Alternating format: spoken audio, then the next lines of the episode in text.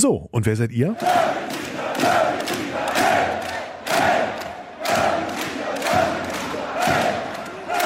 Na dann willkommen im Club. Löwenzeit, der BHC-Podcast. Präsentiert von Solinger Tageblatt und Radio RSG. Auf Bundesligaspieltag 25 folgt BHC Podcast Folge 25. Hallo, ich bin Thorsten Kabitz von Radio RSG und auch wir versuchen hier heute unsere Klasse zu halten. Und dafür ist er zum Glück wieder dabei. Aus der Sportredaktion des Solinger Tageblatts. Thomas Rademacher, ich grüße dich. Hallo. Bei unserem heutigen Gast aus dem Löwenrudel muss ich mir ein bisschen mehr konzentrieren, damit ich seinen Namen hoffentlich richtig ausspreche. Bogdan Kriciotoju. Richtig. Gut, in den nächsten 20 Minuten für uns aber auch einfach Bogdan. Schön, dass du da bist. Danke, hallo. Was er mitnimmt aus drei bewegenden Jahren beim BHC, die im Sommer leider enden, wie und wo es danach für ihn weitergeht, wird er uns verraten und warum er offenbar auch ein verdammt guter DJ ist. Löwenzeit, Gestern war es mal wieder Zeit für einen Party-Klassiker bei den Löwen nach dem 29 zu 22 Derby-Sieg des BHC in Gummersbach. Das war sie nach dem Spiel. Die legendäre Humba, angefeuert von Christopher Rudek, festgehalten vom BHC-Fan Daniel Merten.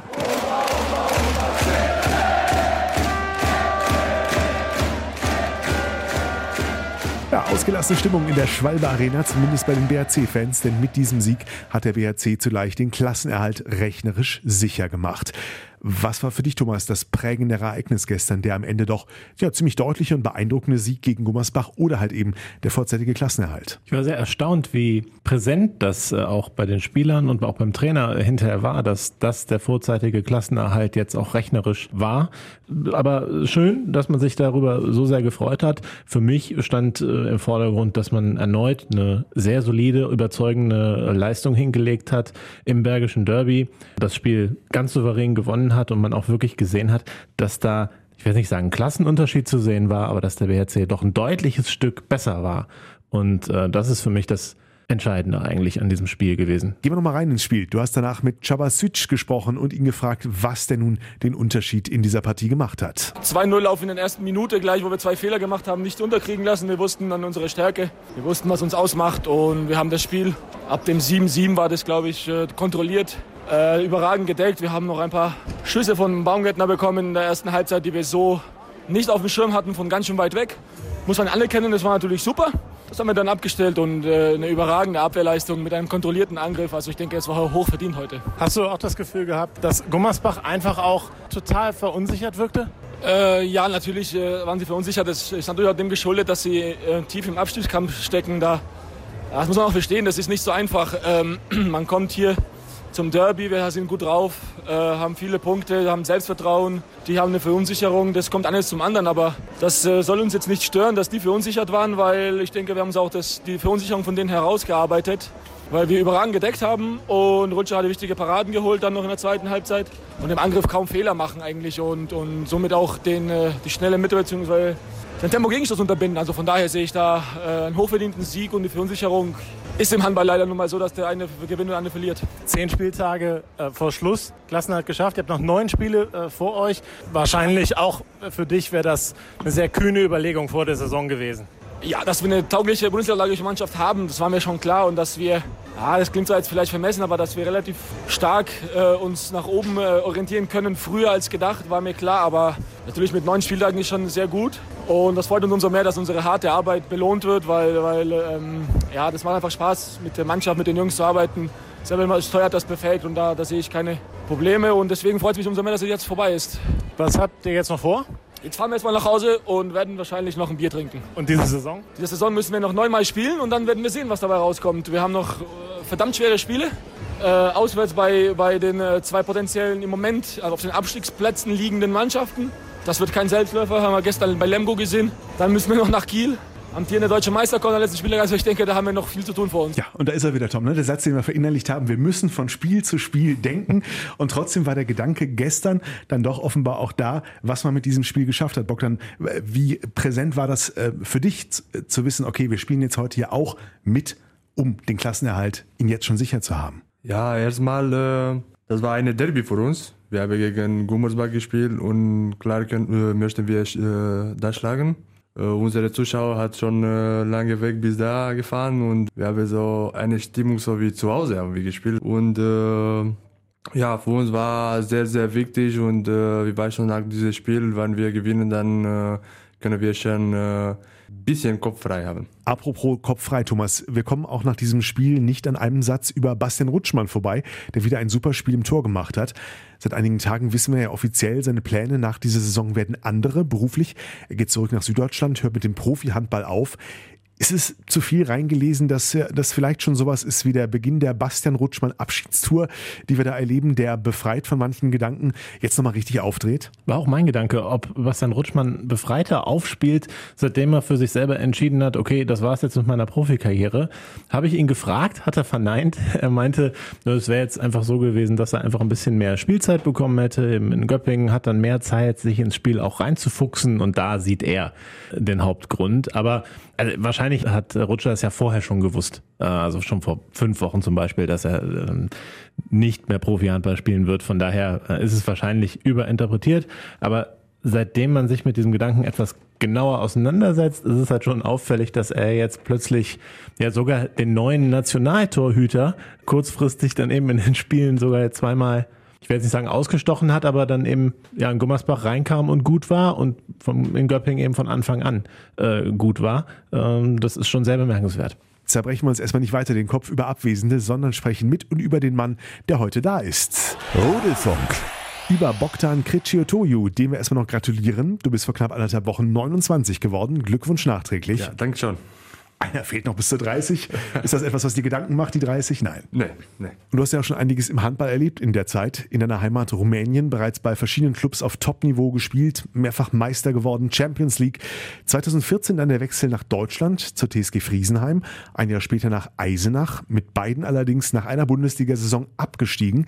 Dann gab es nochmal ein kurzes Intermezzo in Rumänien, bevor es im Herbst 2016 zum BHC ging, wo du in jetzt fast drei Jahren Höhen und Tiefen erlebt hast, nämlich in der ersten Saison auch erstmal wieder einen Abstieg. War das denn auch ein Grund, äh, warum du hier dann sehr emotional warst, als es dann auch beim BHC ganz knapp nicht gereicht hat? Also ich habe das so in Erinnerung, dass du einer der traurigsten Spieler an diesem Tag unter sehr vielen traurigen Spielern warst. Da, hier war schon anderes. Dann war sehr, sehr knapp und äh, ja, beim anderen zwei Vereine, wir waren schon so ein Monat vor dem Schluss, wir waren schon, ja, wir sind in zweiter Liga, da war nicht so mehr emotional, aber jetzt war das Spiel bis letzten Spieltag und da fällt nur ja, ein paar Tore und das tut einfach mehr weh, wenn du, okay, weiß noch nicht, was passiert in anderen Spielen und Du weißt, nach dem, deinen 60 Minuten hast du sehr gut gekämpft, hast du letzte Monate sehr gut gearbeitet und verdient, in erster, in erster Liga zu bleiben. Und dann war ja ein bisschen, ich war ein bisschen schockiert und äh, ja, viel, viel Emotion dazu. Wie lange hast du gebraucht, um diesen Abstieg damals vor knapp zwei Jahren zu verarbeiten? Ja, das war, sage ich so, erste paar Tage. Danach ich habe sofort äh, zu Hause gefahren, aber nach ein paar Stunden ich muss stoppen und äh, einfach schlafen und liegen. Das kann ich nichts mehr fahren. Das war schon ein bisschen, bisschen zu viel, ich finde, so erste paar Tage, aber danach, ja, ich weiß schon, im Leben ist einfach so und dann müssen wir nochmal wieder arbeiten und äh, in zweite Liga zu schaffen zum äh, Aufstieg. Also du bist nach Rumänien gefahren, meinst ja, genau. Ah, okay.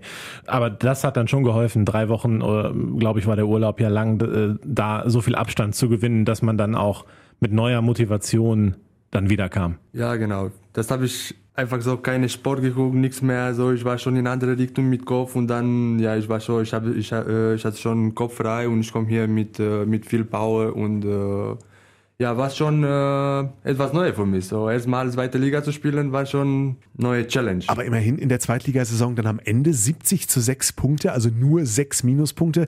Das war doch wahrscheinlich deine bisher erfolgreichste Saison als Handballer, oder? Äh, nee, ich hatte, ich hatte schon in, äh, in Rumänien, so beim Constanza, ich hatte vier Jahre gespielt, dann haben wir nur zwei Niederlagen und äh, zwei Unentschieden in vier Jahren. Das haben wir alle gewonnen, so Pokal, Superpokal und äh, Liga in vier Jahren in Folge. Das war so vielleicht beste vier Jahre für mich. Danach haben wir ERF Final Four in Berlin geschafft. Und äh, aber hier war auch so so etwas speziell. So vor zweiter Liga kommst du in erste Liga und jetzt für das erste Mal keine Abstieg für mich, dann ist schon perfekt. Daran hast du ja auch einen großen Anteil. Äh, wie bewertest du denn deine Zeit hier insgesamt? Denn im Sommer ist es ja dann Schluss, dein Vertrag wird ja nicht verlängert.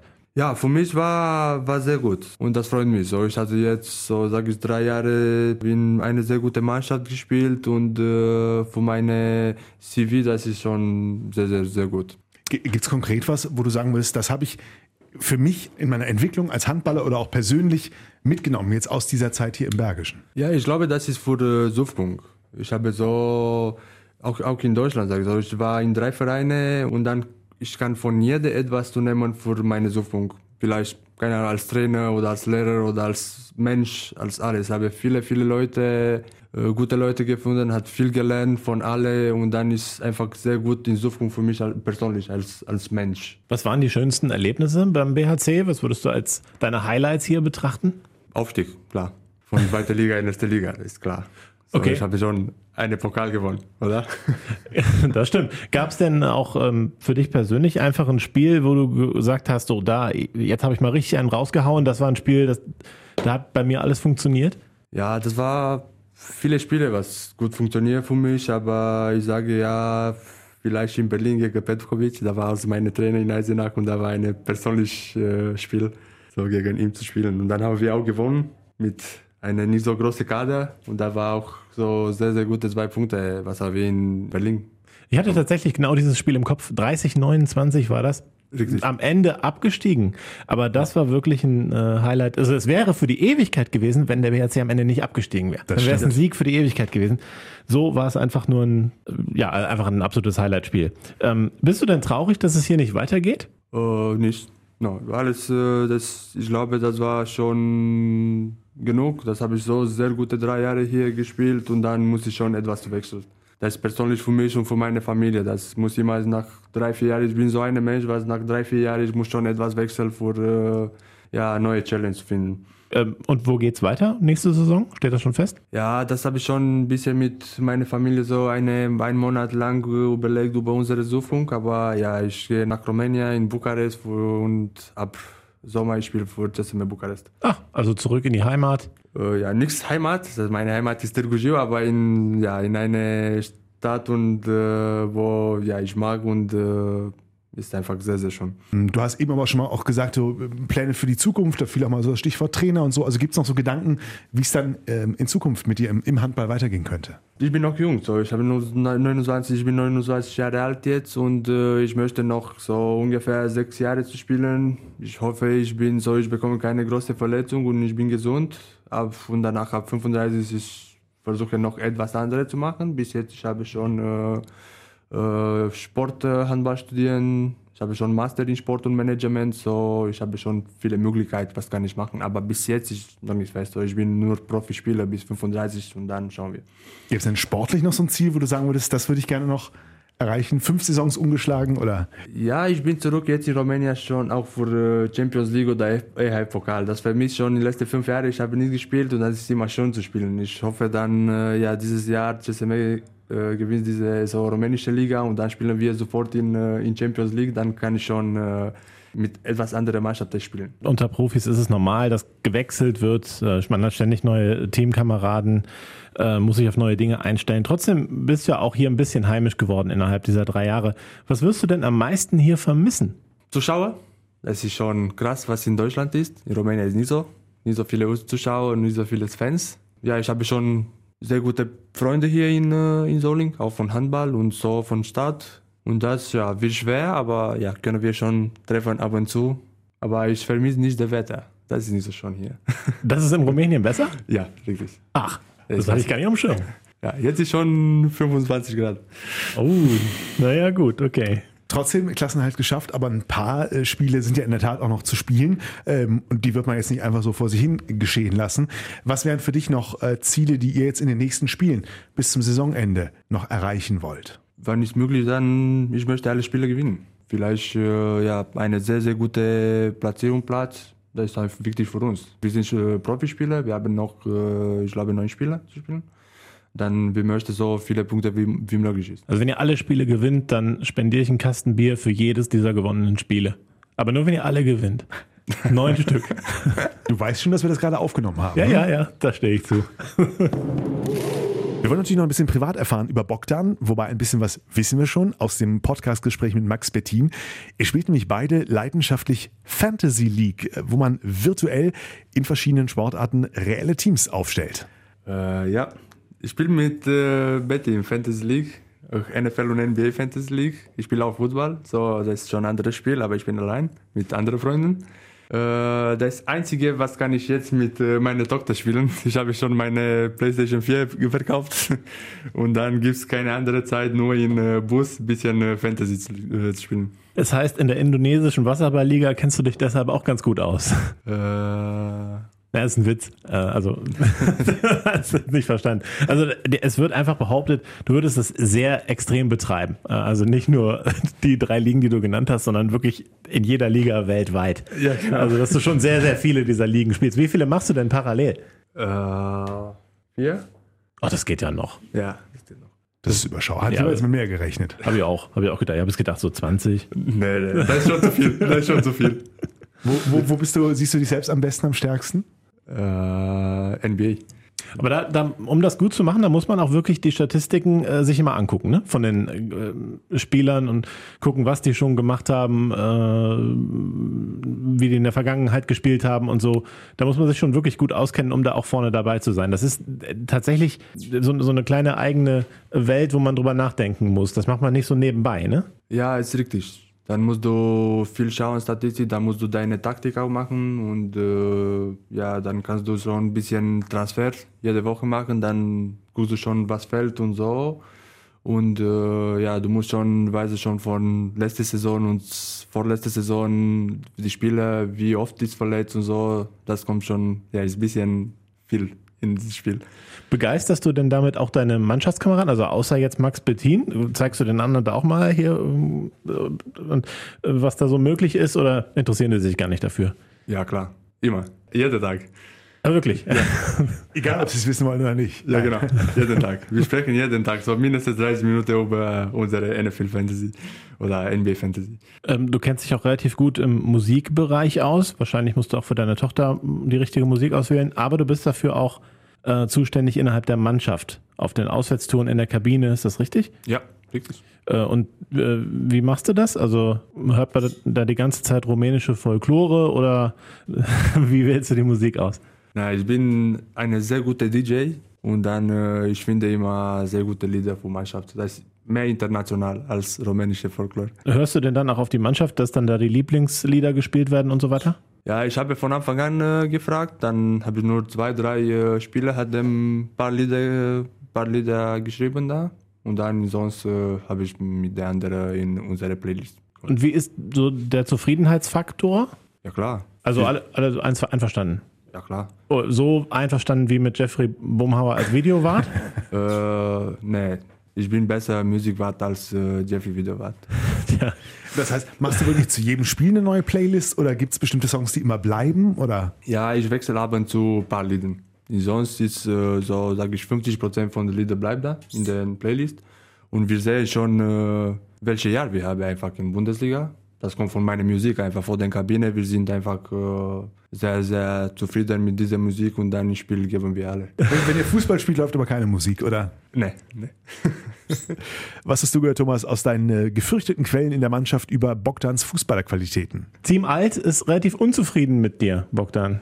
nee ich Also höre ich. Ich bin äh, genau in, äh, zum Grenze. So letzte Woche ich habe mehr für Jung gespielt. Das weiß ich nicht wie geht das. Hast du Geburtstag und dann spielst du für junge Mannschaft. Bis jetzt habe ich nur für älter Mannschaft gespielt und dann äh, ja, dann kommen so zwei junge Spieler bei uns, dann ich spiele für alt und äh, wo ich spiele, wir gewinnen immer. Ist das so? Ja, richtig. Ist denn Team Jung mit dir glücklicher als Team Alt? Nee. Wo ich spiele, dann äh, meistens äh, ich spiele für Team Alt, dann äh, wir gewinnen meistens und dann letzte paar Tage ich habe für äh, Team Jung gespielt und dann so letztes Spiel war 3-0 für uns. Das habe ich sehr gut gemacht. Also unsere Informationen sind auf jeden Fall Falsch. unzutreffend, oder? Oder Bogdan erzählt uns ja einen vom Pferd, ne? Löwenzeit. Sprechen wir lieber wieder über gesicherte Fakten und über Handball. Da sind wir sicherer. Das nächste Auswärtsspiel es naht am Sonntag in Bietigheim. Der BHC, ja, klarer Favorit von der Tabelle her. Bietigheim aktuell Vorletzter. Hat äh, vorige Woche ja deutlich gegen Flensburg verloren, 31 zu 22. Davor allerdings auch, Tom, gegen ein anderes Team aus der unteren Tabellenhälfte. Gegen Stuttgart gab es eine 19 zu 28 Niederlage. Nichtsdestotrotz, Vorsicht vor Bietigheim, abgeschrieben haben die sich noch nicht. Ja, also Bietigheim hat äh, Mimi Kraus, Michael Kraus verpflichtet als äh, Spielmacher von Stuttgart vor ein paar Wochen. Und das ist natürlich eine Ansage im Abstiegskampf, dass man da wirklich nochmal zurückkommen will, den Klassenerhalt dann mit aller Macht erzwingt. Hat auch am Anfang funktioniert. Jetzt äh, gegen Stuttgart hat mich auch erstaunt, dass es so deutlich war. Da hätte man sich wahrscheinlich noch ein bisschen mehr gewünscht, dass man gegen Flensburg verliert. Ist keine große Überraschung. Ähm, aber natürlich werden die sich auch gegen den Bergischen HC was ausrechnen zu Hause. Und ähm, der BRC tendiert ja ohnehin nicht dazu, irgendwelche Gegner zu unterschätzen. Deswegen mache ich mir da keine große Sorgen, dass es deswegen Probleme geben könnte. Boxer, mit wie viel Gegenwehr rechnest du am Sonntag in Bietigheim, die, wie Thomas sagt, immer noch ums Überleben, ums sportliche Überleben kämpfen? Ich glaube, wir ein sehr schwieriges Spiel. Und dann vielleicht ist letzte Chance für Bietigheim für dieses Spiel zu gewinnen und dann äh in Liga zu schaffen, zu bleiben. Und äh, ja, wir eine eine sehr äh, sehr schweres Spiel für uns äh, und äh, ja, wir müssen äh, 100% spielen und konzentriert äh, ganze 60 Minuten spielen. Dann wollen wir das in Zahlen fassen. Bogdan hat sich das Ergebnis schon extra auf den Arm tätowiert. Nein, das ist es nicht. Äh, was was für ein äh, Datum oder was für eine Zahlenfolge äh, in, in römischen Ziffern ist das auf deinem Arm? Ja, das ist äh, Geburtstagdatum von meiner Tochter. Wie alt ist sie? Äh, 19 Monate. Dann äh, ja, wünschen wir dir und deiner Familie schon mal an dieser Stelle alles Gute, wollen aber natürlich noch wissen von dir, was tippst du für Sonntag? 27, 24 für uns. Thomas. Ich tippe, dass Bietigheim seine Punkte für den Klassenerhalt woanders holen muss, genau wie die Gummersbacher das muss, müssen. Ähm, deshalb äh, wird der BRC auch dort gewinnen. 29 zu 23. Dann genieße ich kurz die Erinnerung an vorige Woche, als ich mit meinem 28 zu 22 Tipp aus heutiger Sicht verdammt gut lag. Und äh, tippe für Sonntag ein 28 zu 23 gegen Bietigheim. Und damit machen wir den Haken unter Podcast Folge 24. Sagen Dankeschön an Bogdan für den Besuch. Vielen Dank. Danke dir sehr fürs Kommen. Dankeschön, Thomas. Ich danke auch und schöne Woche. Und nächste Woche Montag hören wir uns wieder. Löwenzeit, der BHC-Podcast. Präsentiert von Solinger Tageblatt und Radio RSG.